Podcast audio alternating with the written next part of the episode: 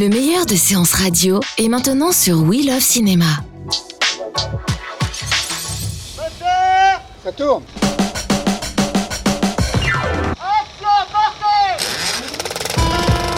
Moi, je veux du féroce actualité. Faut pas de vraies informations pour vendre un journal. Je vais envoyer les actualités. Vous venez les voir dans la cabine? Non, non, je n'ai pas envie de voir du cinéma. Hello hello les amis, et non vous ne vous trompez pas, il est vendredi 17h et c'est bien Super 16. Alors on est parti pour 16 minutes d'actualité ciné. Cette semaine, une fois n'est pas coutume, c'est moi, Antoine Cortet de Bulle de Culture, qui tiendrai les rênes de cette émission un peu spéciale. Bah ouais. C'est sûr, il fallait être parti en pèlerinage dans une autre dimension ou alors n'avoir écouté que ces derniers albums de Johnny Hallyday pour ne pas avoir entendu le retour du Jedi, peut-être pas, mais de Star Wars, les derniers Jedi, l'épisode 8. Alors, pour m'accompagner, j'ai, j'ai été le chercher, non pas dans une galaxie très lointaine, mais juste euh, aux abords du périph. C'est bien sûr Alexis Yomé, notre expert Star Wars, qui écrit pour Revue et Corrigé. Salut Alexis, Salut Antoine. ça va? Bah ouais, comme si je n'étais pas là dans Super 16 euh, chaque semaine. Non mais écoute, euh, il faut bien se récupérer des fois. hein. Alors, est-ce qu'on parle un peu de Star Wars sur Revue et Corrigé Pas tant que ça, puisque c'est trop d'actualité pour le coup. C'est Ah, trop bon. d'actualité, c'est pas assez patrimoine. Mais on en parlera peut-être euh, dans les prochains, prochaines années. En tout cas, vous l'aurez compris, cette semaine, c'est une spéciale Star Wars, Super 16, Incontournable. avec effectivement le hashtag Star Wars, le hashtag Les Derniers Jedi. Donc, ça y est, Alexis, on a pu le découvrir. Oui. Il est sorti mercredi dernier. Le Star Wars nouveau est arrivé. On l'attend un peu comme le Beaujolais hein, maintenant. Et il y a toujours un culte du secret autour de Star Wars. Donc effectivement, on va pas trop en dire. On va garder un peu euh, le mystère pour euh, les personnes qui ne l'ont pas encore vu. Donc il n'y aura pas de spoil ou en tout cas De spoil, euh, des, des Bah. spoils, bah, des spoils. voilà. spoilers. Alors, peut-être euh, on va repositionner euh, l'épisode 8 qui suit directement l'épisode 7, c'est ça Alexis? Ah, c'est vraiment une suite directe, puisque en fait, euh, J.J. Abrams nous laissait euh, à la fin de l'épisode 7 sur un gros climax avec trois points de suspension, puisque on avait d'un côté bah, Dameron qui est incarné par Oscar Isaac, Finn qui est incarné par John Boyega et Ray euh, incarné par Daisy Ridley, qui se séparaient euh, tous les trois vers euh, différents coins de la galaxie. Et en fait, l'épisode 8 suit cette idée-là, en gros, avec cette construction en échiquier, où on passe de l'un à l'autre à travers tout le film. C'est pour ça qu'il dure un petit peu deux heures et demie, et que beaucoup le compareront à l'Empire contre-attaque, qui était aussi de la même construction. C'est on passait bah, avant du Faucon Millennium à Dagobah et ainsi de suite. Là, c'est pareil, on passe de l'un à l'autre jusqu'à ce que, sans trop de spoiler, ils se retrouvent tous à la fin. Ah là là. Ah Alors, là là, ça commence. Pour les novices un peu comme moi, c'est vrai que moi ça me perturbe un peu toute cette trilogie et j'ai du mal à retrouver euh, euh, ma géographie. Est-ce que tu peux nous expliquer Alexis ce qui se passe, c'est-à-dire où est-ce qu'on se situe par rapport à la première trilogie? Est-ce qu'on est dans le même euh, cosmos? Euh, Comment ça se fait que euh, le nouvel ordre, le premier ordre, Mhm. revienne après que l'empire ait été décimé? Ça j'ai du mal à comprendre, sachant qu'on a une technologie assez similaire. Dans l'épisode 7, on retrouve un semblant d'étoile noire. Qu'est-ce qui s'est passé en fait? Alors je vais essayer d'être le plus clair et le plus précis possible puisque dès le départ la construction Star Wars elle est assez étrange puisque George Lucas a commencé son histoire avec euh, le on va dire le récit du milieu. Puisque euh, quand il arrivait à l'Empire contre-attaque parce que le premier Star Wars c'était le premier Star Wars et puis c'est tout quand il arrivait à l'Empire contre-attaque le film s'appelait le Star Wars l'Empire contre-attaque c'était épisode 5 donc bizarrement tout d'un coup on découvrait qu'il y avait un des épisodes 1 2 3 qui étaient à venir on ne sait pas quand. D'ailleurs George Lucas n'a failli ne pas les faire. Finalement il les a fait euh, à la fin des années 90. Et donc, on a d'abord commencé par une histoire au milieu, puis on a eu la prélogie, donc en 99, 2002, 2005, qui eux reprenaient le, début de l'histoire 30 ans avant. Ça veut dire qu'avec La menace fantôme, qui a été diffusée il y a pas longtemps sur TF1, on a fait un bond de 30 ans en arrière pour redécouvrir bah, comment l'Empire est arrivé euh, dans la galaxie, puisqu'avant c'était la République, euh, comment les Jedi ont été décimés, puisqu'après c'était Dark Vador et l'Empereur qui dominaient. Enfin, voilà, on reconstruisait toute l'histoire et le parcours d'Anakin Skywalker qui deviendra Des euh, péripéties évoquées dans la première trilogie, du coup, qui ont été un peu plus approfondies dans la seconde. Exactement. Donc après, ça faisait une construction un petit peu anachronique, mais ça faisait épisode 1, 2, 3, 4, 5, 6, ça faisait une histoire complète avec euh, la, la saga des Skywalker. Et depuis qu'il l'a revendu en 2012, 12, on s'est dit, bah forcément, il y aurait une nouvelle trilogie, un épisode 7, 8, 9, qui prolongerait cette histoire. Sauf que les acteurs ayant vieilli, il y a un gap pareil de 30 ans étrangement entre le retour du Jedi et la ressortie, euh, enfin et la sortie du réveil de la Force. Donc euh, autant de la menace fantôme, on revenait 30 ans en arrière, mais on découvrait de nouvelles planètes, nouveaux vaisseaux, etc. Euh, que là, c'est J.J. Abrams qui s'en occupé au scénario et à la réalisation, et plutôt que d'essayer de nouvelles choses, au risque de, de froisser les fans, parce qu'il y a énormément d'argent derrière, on a dit, bah on va reprendre les mêmes costumes, les mêmes principes, les mêmes séquences. Il reprenait des séquences à la fois comme forme de clin d'œil, mais il s'est pris un petit peu les pieds dans le propre tapis qui s'est tissé en faisant trop de références et c'est pour ça que beaucoup de monde trouvait que l'épisode 7 euh, était une sorte de remake involontaire de l'épisode 4. Et du coup, euh, où est-ce qu'on est là? Parce que je vois pas de Coruscant, euh, de Tatooine. oui, on est dans le même système cosmos. Bah oui, oui, on est toujours dans la même galaxie, mais on explore de nouvelles planètes. Après, c'est un choix de ne pas revenir sur les anciennes, celles qui ont déjà vécu, parce qu'après, c'est vrai que Coruscant, c'était la place centrale de la de la prélogie justement des épisodes 1, 2, 3 parce que c'est là où tout se passait au niveau politique. Donc c'était forcément un endroit incontournable. Après Tatooine, c'est une planète qui est très liée à l'histoire des Skywalker. Là dans l'épisode 8, enfin déjà à la fin de l'épisode 7, c'est la planète Acto où euh, a décidé de s'exiler Luke Skywalker. Pourquoi? On ne sait pas. Peut-être qu'on le saura dans l'épisode 8, c'est pour ça que je ne le vous dis pas trop. Là, on essaie d'aller un petit peu ailleurs, de découvrir autre chose. Est-ce que Ryan Johnson explore de nouveaux univers? Oui et non. Il y a un gros bestiaire euh, avec plein d'animaux différents, notamment les fameux porgs euh, dans l'épisode 8. Enfin voilà, on explore de, nouvelles pistes et je trouve que au moins Ryan Johnson tente de nouvelles choses, contrairement à Abrams qui faisait beaucoup de repompage, euh, qui était à la fois un peu paresseux et très réconfortant pour les fans. Quand je t'ai trouvé, j'ai décelé en toi une puissance brute et indomptée. Et au-delà de ça, autre chose de tout à fait exceptionnel.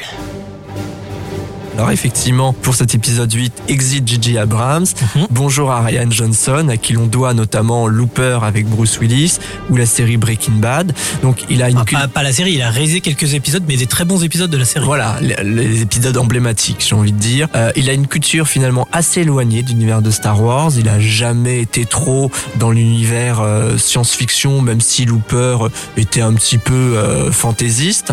Alors pourquoi, selon toi, l'écurie Lucas Film, qui sont les producteurs du film, a confié la maîtrise totale à Ryan Johnson de ce nouvel opus, sachant qu'il a été également au scénario et à la réalisation.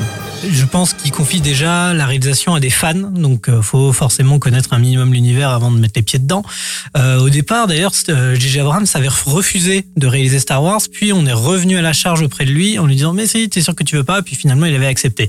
Pareil, Gareth Edwards qui s'est occupé de Rogue One, lui aussi c'est un grand fan de Star Wars, mais il a réussi à porter un petit peu sa propre patte, puisque tous ces réalisateurs-là, même Ryan Johnson, ils viennent du cinéma indépendant américain. Ça veut dire qu'ils n'ont pas l'habitude des grosses grosses machines hollywoodiennes, et c'est un petit peu la tendance actuelle parce qu'on voit ça aussi chez Marvel, où il y a Kevin Feige qui dirige Marvel Studios, qui va chercher des jeunes réalisateurs. Alors d'un côté, c'est une super opportunité pour ces jeunes pousses pour faire des gros films qu'ils n'auraient jamais espéré faire dans leurs rêves les plus fous, mais en même temps, il y a un petit côté cynique en se disant, bah le gros producteur qui a tout l'argent et tous les pouvoirs, le fait qu'il ramène un petit novice euh, dans dans son escarcelle, bah, si le petit novice il ouvre sa gueule, bah il a droit de rien dire puisque il a rien, il a, il a tout approuvé justement et euh, le producteur est, en fait tout puissant. encore. Exactement. Que bon bah Kathleen Kennedy, elle, elle est prête encore un petit peu à l'ouverture à des propositions. Après, ça peut se retourner contre elle, notamment sur le Han Solo où les réalisateurs Phil Lord et Chris Miller ont finalement été virés puisqu'ils avaient une vision trop différente euh, de la vision qui était voulue par Kathleen Kennedy, qui a fini par confier la réalisation à Ron Howard. Alors en tout cas, l'alchimie est plutôt bien passée entre mm. Ryan Johnson et Lucasfilm puisque la société a annoncé une nouvelle trilogie récemment. Exactement. Et puis on apprend que effectivement, ils vont faire appel à ce réalisateur pour euh, continuer euh, la suite. Est-ce que tu as décelé un petit peu euh, des pistes sur cette nouvelle trilogie dans le film là que tu as vu? Alors justement, là, il faut être vraiment très clair, c'est qu'en fait cette nouvelle trilogie, ce ne seront pas des épisodes 10, 11, 12. Ça, faut être très clair là-dessus. Ryan Johnson l'a d'ailleurs reprécisé. ce serait une trilogie. Ce sera, ce seront donc trois films qui raconteront une seule et même histoire dans l'univers Star Wars, mais ça peut être avant, très longtemps avant, comme après, bien après. Après, euh, c'est ça qui est extraordinaire, on l'a appris récemment, c'est que Ryan Johnson a juste pitché une idée. Ça veut dire qu'il a même pas de scénario, il a rien sur le papier. C'est juste une idée qu'il a proposée à Kathleen Kennedy et même Bob Iger, qui est patron de chez Disney. Et les gars, ils ont fait OK, OK, on signe. Parce que ça s'est tellement bien passé sur l'épisode 8 et il savait même de base qu'il ne serait pas impliqué dans la, constitution de l'épisode 9. Donc il s'est dit, ah, c'est dommage de- d'en d'en rester là. Même Kathleen Kennedy était d'accord pour qu'il revienne. Donc finalement, il va préparer en tout cas le scénario, euh, les arcs de la trilogie complète, réaliser le premier épisode. Après le deuxième, troisième, on ne sait pas. Même les dates de tournage, tout ça, rien n'a été encore planifié. Donc euh, on a Même encore les personnages, euh, j'entendais Ray qui disait, euh, enfin la- le- Mhm. l'actrice qui jouerait, voilà, qui nous disait, je ne vais pas participer à la à la à la, à la trilogie suivante, quoi. Voilà, parce que en fait, on ne sait pas si ça se passera peut-être 1000 ans, 2000 ans avant ou après ou dans, en parallèle des autres films. C'est pour ça, c'est trois points d'interrogation cette trilogie.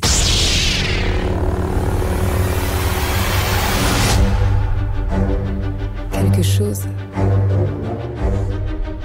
sommeillait en moi depuis toujours. Ça s'est réveillé. Et j'ai besoin d'aide. Alors, Star Wars, c'est toujours un énorme événement cinématographique, peut-être le plus gros que je connaisse, moi. Je sais pas si t'en connais, euh, qui sont aussi importants que Star Wars. Au niveau des premiers retours presse, on les attend. Mhm. C'est globalement positif sur le film. Je lisais notamment Le Figaro qui parle d'une épopée pop et flamboyante, Le Point qui salue une nouvelle ère dans les blockbusters, Le Monde qui nous dit nouvelle force pour une vieille saga. J'ai été voir aussi du côté de tomates euh, Rotten Tomatoes, on en parle souvent et là c'est une belle tomate fraîche puisque c'est 94% Ouh, ouais, de carrément. d'avis positifs. Donc c'est c'est c'est c'est assez gros quoi. Mhm. Alexis, t'es d'accord avec tout ça?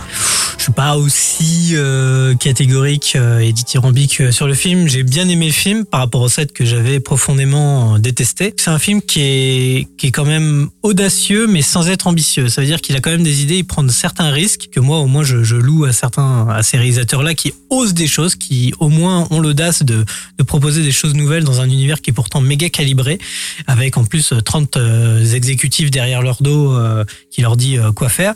Que là au moins il essaie des choses. Après il va pas jusqu'au bout. Il fait des petits allers-retours. Il y a certains certains choix euh, qui, sont discutables. Après ce qui est quand même extraordinaire c'est que euh, le premier Star Wars il avait été détruit euh, par la presse quand il était sorti en 77 parce que bon il était pas du tout euh, en, accord avec un film pour enfants euh, proposer ça comme ça au grand public. La presse regardait ça un petit peu de loin. Finalement après l'Empire contre-attaque Retour du Jedi ça avait convaincu. La prélogie ça avait vraiment moyennement convaincu la presse. À chaque fois chaque nouveau film euh, c'était pas forcément auprès de la presse qui trouvait euh, du soutien. Que là bizarrement depuis l'épisode 7 Rogue One tout ça la presse finit par accepter chaque film euh, comme un nouveau monument de l'univers Bon alors, moi ce que j'en ai pensé Alexis, puisque tu me le demandes. euh, Qu'en as-tu pensé Voilà. Du coup, euh, écoute, moi je te rejoins un peu, c'est-à-dire que j'ai trouvé ça euh, assez euh, assez bien. En fait, j'ai été très déçu comme toi par l'épisode précédent. Je me suis dit euh, c'est pas mal. Il y a des choses, il y a des directions euh, étonnantes. Donc du coup, euh, j'ai vraiment vécu un bon moment. Après, effectivement, il y a des trucs un peu too much, des scènes euh, un peu abracadabrantesques. Voilà. Et puis euh, finalement, euh, euh, bon moment assez long, 2h30 quand même, on aurait pu un peu plus couper. Bah, le début est assez laborieux faut, Ouais, faut dire Exactement.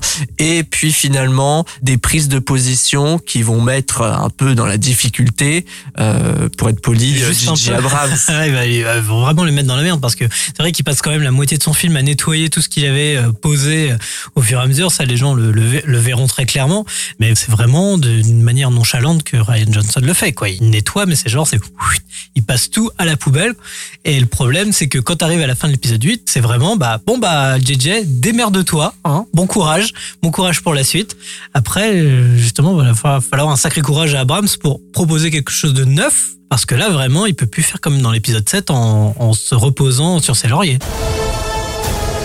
Il est temps d'accomplir ton destin. J'ai besoin que quelqu'un me dise où est ma place dans tout ça.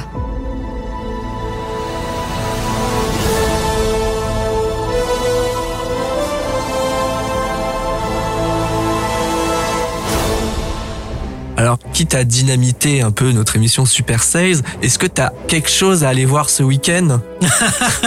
Alors pour le coup à voir ce week-end, euh, bah, malheureusement je crois qu'il y a Star Wars qui est un petit peu dans toutes les salles. On peut, on peut faire comme le Grand Rex par exemple, qui est un cinéma qui, est- qui je crois, crois a 8 salles, mais les 8 salles diffusent Star Wars. Donc Ah euh, on a une séance toutes les, toutes les 5 ou 10 minutes à peu près. Donc on peut aller le voir plusieurs fois dans le week-end. Exactement. Et puis même, on peut regarder juste les 20 premières minutes. On sort et on va avoir une autre séance pour revoir les mêmes 20 premières minutes. Enfin, c'est quelque chose d'un petit peu fou. Non, le, le film va évidemment euh, vampiriser tous les cinémas, en tout cas tous les multiplex jusqu'à mi-janvier au minimum.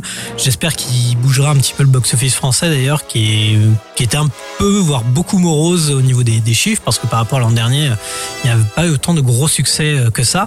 Après, comme je l'ai bien aimé, je suis prêt à dire, bah, allez voir Star Wars les derniers Jedi en salle, parce que même visuellement, sur grand écran, ça vaut le détour quand même. Alors moi, j'ai pas- pas grand chose à rajouter. C'est vrai que il faut peut-être pas passer à côté de la deuxième étoile, qui était un petit film de Lucien Jean-Baptiste, qui est la suite, une suite aussi euh, de la première étoile, euh, qui raconte euh, une famille euh, qui qui vont au ski et du coup avec plein de péripéties et donc du coup c'est assez drôle et c'est une bonne comédie française pour cette fin d'année. Voilà, c'est aussi ce que je conseillerais avec bonne- un petit peu de Star Wars. C'est une bonne contre-proposition.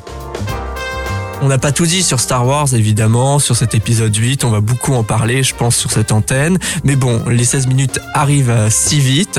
Moi, je suis un peu KO, je te dis. Euh, Je te propose la semaine prochaine de reprendre les rênes de l'émission. Ok. En attendant, effectivement, on retrouve ce Super 16 en podcast sur SoundCloud, iTunes et toutes les autres plateformes. On plonge aussi dans l'univers Star Wars avec notre compte Twitter, Super 16. Vous pouvez poser vos questions. On y répondra évidemment et on suivra vos réactions. En attendant, on se donne aussi rendez-vous sur Bulle de Culture et sur revue et corrigé.net. Et puis la semaine prochaine, même heure, même antenne, avec Alexis Yomé en chef d'orchestre, Ah ouais, dernière de l'année. on fera le bilan. Exactement, on fera un petit bilan. Allez, à la semaine prochaine. Bon week-end. Ça tourne